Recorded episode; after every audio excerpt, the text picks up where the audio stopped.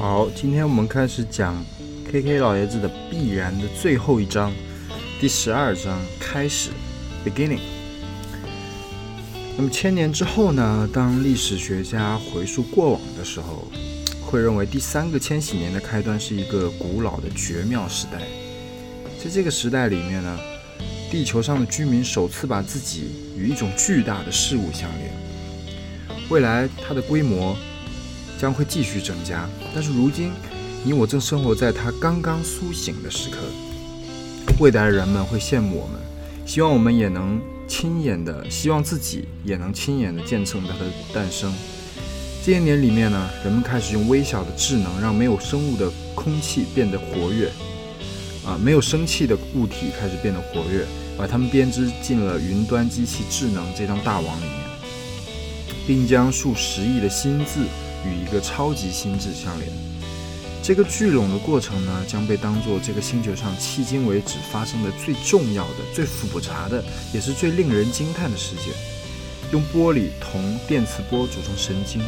人类这个物种将开始将所有地区、过程、人口、人工制品、传感器、事物和概念编织成一张复杂到难以想象的巨网。在这个网络的胚胎期，我们的文明中产生了一种协作的界面，或者说是一种能够超越先前任何发明的、能够感觉和认知的设备，可以称之为有机体或机器的这项巨大的发明，容纳了所有的机器。因此，它实际上如此深入地渗透到了我们的生活里面，以至于成了我们身份相关的必要内内容。它为我们这样的旧物种提供了一种完美的搜索、完整回忆、全球高度视野在内的新型思考方式，以及一种全新的心智。这是一个开始。开始的过程将会延续一个世纪之久，也就是一百年哈。前进的道路并不明朗，然而。常常会因为太过频繁而被人忽略掉。庞大的数据库和广泛的交流本身并没有什么趣味。这个刚刚起步的全球心智的许多荒谬和令人害怕的方面将被淘汰。我们的诸多担心都是合理的，因为这股突兀的力量在人类文化甚至自然界里面几乎都无孔不入。然而，由于人类本身就属于这个更高层级上运作的事物，它正在显现的轮廓变得模糊了。我们唯一知道的是，它在最初阶段就搅乱了旧的秩序。人类对它的强烈反对是意料之中的事情。我们应当把这个巨大的事物称作什么呢？它比生，它比机器更有生命力吗？在它的核心部位是七十亿，可能不久将变成九十亿的人类。他们很快就被这个从不间断的互联互通的层级包裹，并且一个人的大脑很快就能和其他人直接连通了。威尔斯是一个人哈，威尔斯把这个巨大的事物想象成一个世界大脑。德日进把它称之为这个心智圈。它这个德日进 f e e l hard 的 charting，哎，它这个注解说的是 nosphere，常被翻译成智能圈、心智圈、智慧圈，最早由苏联地球学家维尔纳兹基维维尔纳茨基提出。指人类活动的生物圈受到影响的部分，德日进发展并普及成了呃普及了这个概念，表示思想、信息和通信的网络包裹着行星。哦，他说，呃，思想、信息和通信的网络包裹着行星，这是一种叫德日进的理论啊。那德日进把它称之为心智圈，就是这个世界大脑。及人类的思想领域，有人也把把它称之为全球化心智，因为它确实包含了数十亿规制的神经元，所以还有人把它称作为，把它比作为全球化超级有机体。为了简便一些，我把这种全球级别的层级叫做霍洛斯 （Holos）。霍洛斯包括所有人的集体智能，所有机器的集体行为，自然界的智能相结合形成的整体，以及出现在这个整体中的任何行为，这一切加起来就是霍洛斯。正在发生、正在形成的、正在生成的这个事物规模巨大，让人难以理解。它是人类有史以来最大的创造物。让我们以硬件为例，如今四十亿部手机和二十亿台计算机连接到了一个遍布全球的紧密的大脑皮层当中。其中还有数十亿周边的芯片，以及从照相机、汽车直到卫星的附属设备。在二零一五年，一百五十个亿的设备接入了一个大型的电脑回路当中，啊，大脑回路当中就是接入到了这个。任何一个设备都包含一百万至四百万个晶体管，因此霍洛斯在十万亿亿，也就是大概十的二十一个次方的这个数量的晶体管上运行。这些晶体管可以被想象成巨大大脑中的神经元。人类大脑约有八百六十亿个神经元，比霍洛斯还少了四个亿的倍，四亿倍。从数量级上看，霍洛斯的复杂程度已经大大超越了人类大脑。我们大脑的体积不可能几年翻一番，而霍洛斯的大脑却能够做到。如今，霍洛斯的硬件就像一台巨大的虚拟计算机一样，它包含的芯片数量和一台计算机的晶体管数量差不多一样多。这台虚拟计算机的顶层功能运行的速度与一台早期个人电脑上相当，它每秒能够处理一百万封电子邮件或一百万条信息。这大体上能说明，霍洛斯目前的运行频率是一兆赫。它外部存储空间总量大概是六百 I 字节，一秒钟将有十个泰十泰比特的信息穿过它的脊柱神经。它的免疫系统十分强大，能够清除主干中的垃圾，并能通过绕开受损部位进行修复系统。谁在编写代码，让这个全球化系统发挥的作用并取得成效呢？答案是人类自己。我们可能会觉得自己无心的上网浏览或给朋友发信息，只是在。浪费时间。其实，我们的每一次点击链接都强化了霍洛斯大脑中的某个节点的功能，其实就是在为它编程了。人类通过每天在网页上点击一千亿次来告诉霍洛斯人类的想法是最重要的啊，是重要的。我们每强化单词之间的一次联系，就是在告诉他一个想法。这就是我们生活的新平台，它是国际性的，并且永不停止工作。以如今的技术普及速度来看，我预计到二零二五年，地球上的每个公民都将使用这个平台，每个人都处在平台之中，或者说人人都是这个平台。这个庞大的全球系统不是乌托邦，即使再过三十年，云端中的各种阻拦还将存在，部分内容还会被防火墙阻拦、被审查删除，或者是被盗版。垄断企业将会控制系统的基础结构，但这些互联网巨头脆弱、短命。还很容易被竞争对手迅速的取代掉。尽管人们都普遍能获取基本的上网资源，但高级的资源分配是不平均的，并且主要集中在城市地区。富人能够优先获取这些资源。简而言之，资源的分配和如今的现实世界有异曲同工之妙。不过，资源最匮乏的人也是这个系统的一部分。现在在开始阶段。这个不完美的互联网实时覆盖五百一十亿公顷的地面，触及一百五十亿的机器，占据了四十亿人类的心智，消耗了地球上百分之五的电源，呃，电能，以非人类的速度运行，在白天的一半时间内在追踪我们，并且是货币的主要流通渠道。这个巨大的组织已经大幅超越了我们目前建造的最大的系统及各类城市。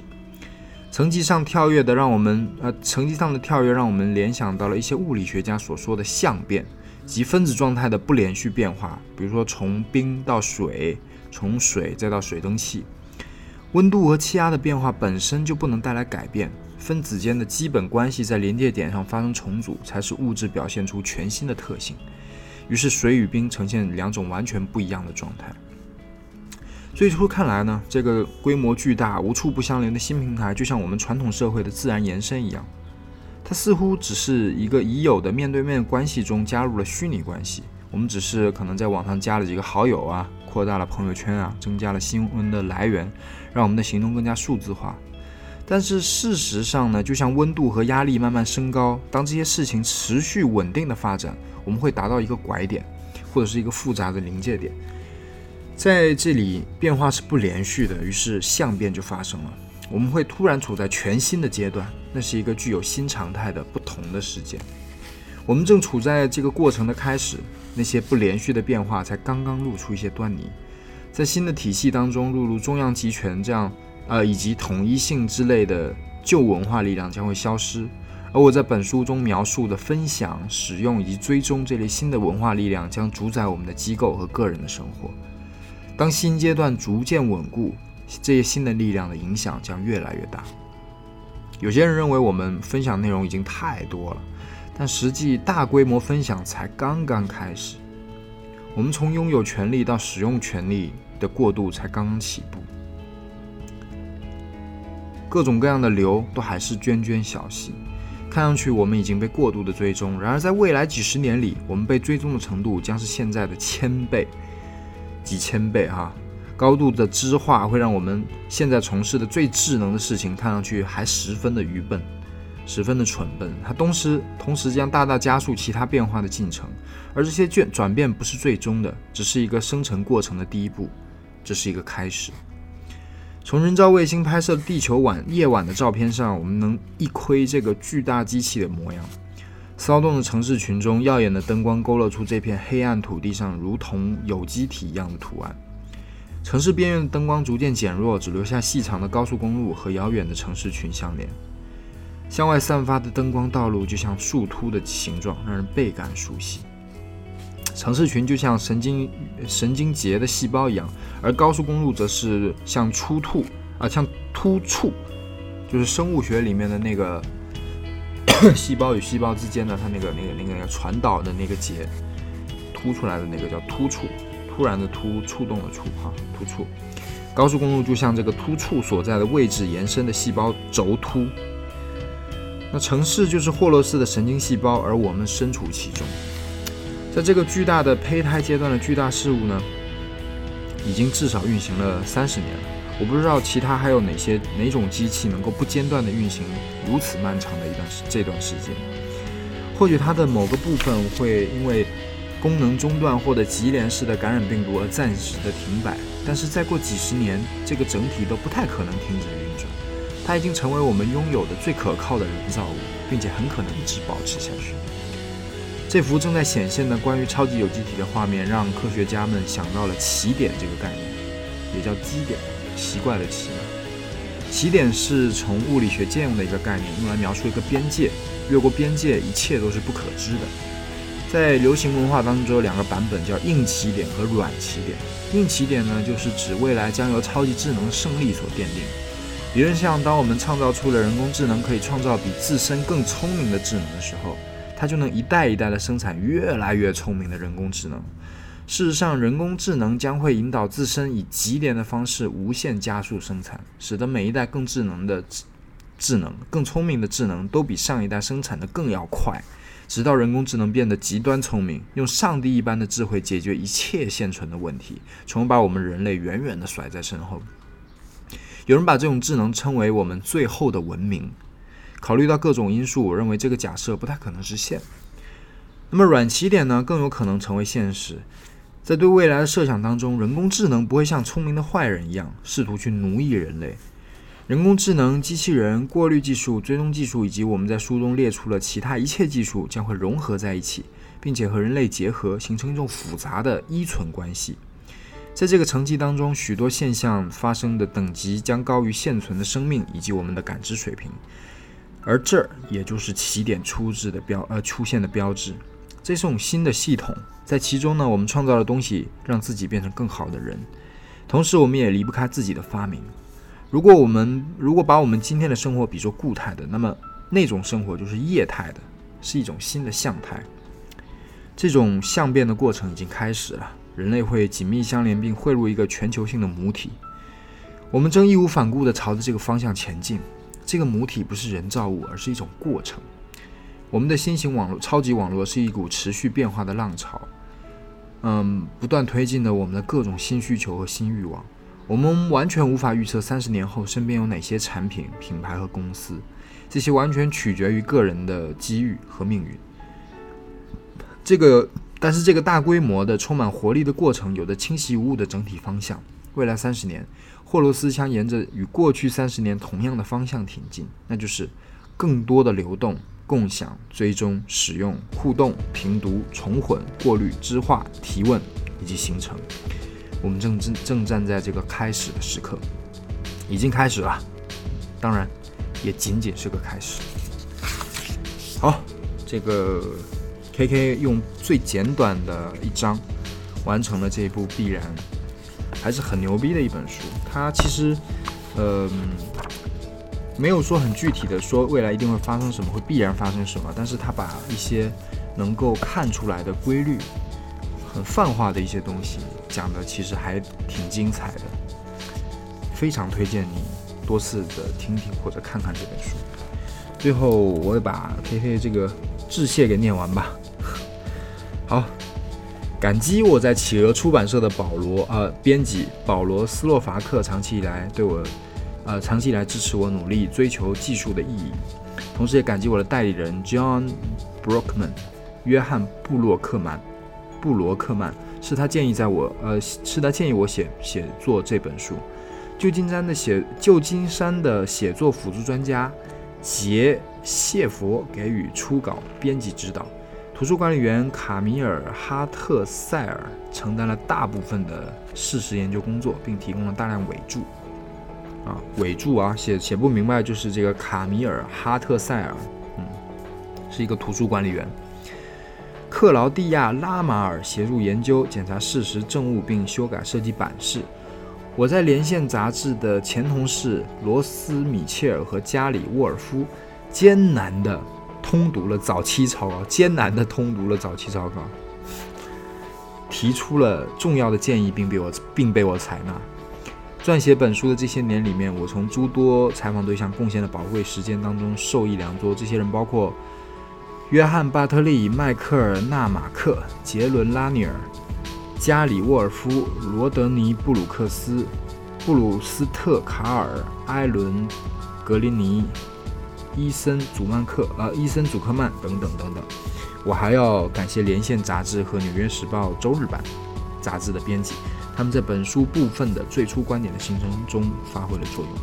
最重要的是，本书献给我的家人佳敏、凯琳、婷和泰文，是他们让我更脚踏实地的勇往直前。谢谢你们，凯文·凯利。好，必然到此结束，我们下次再见，晚安。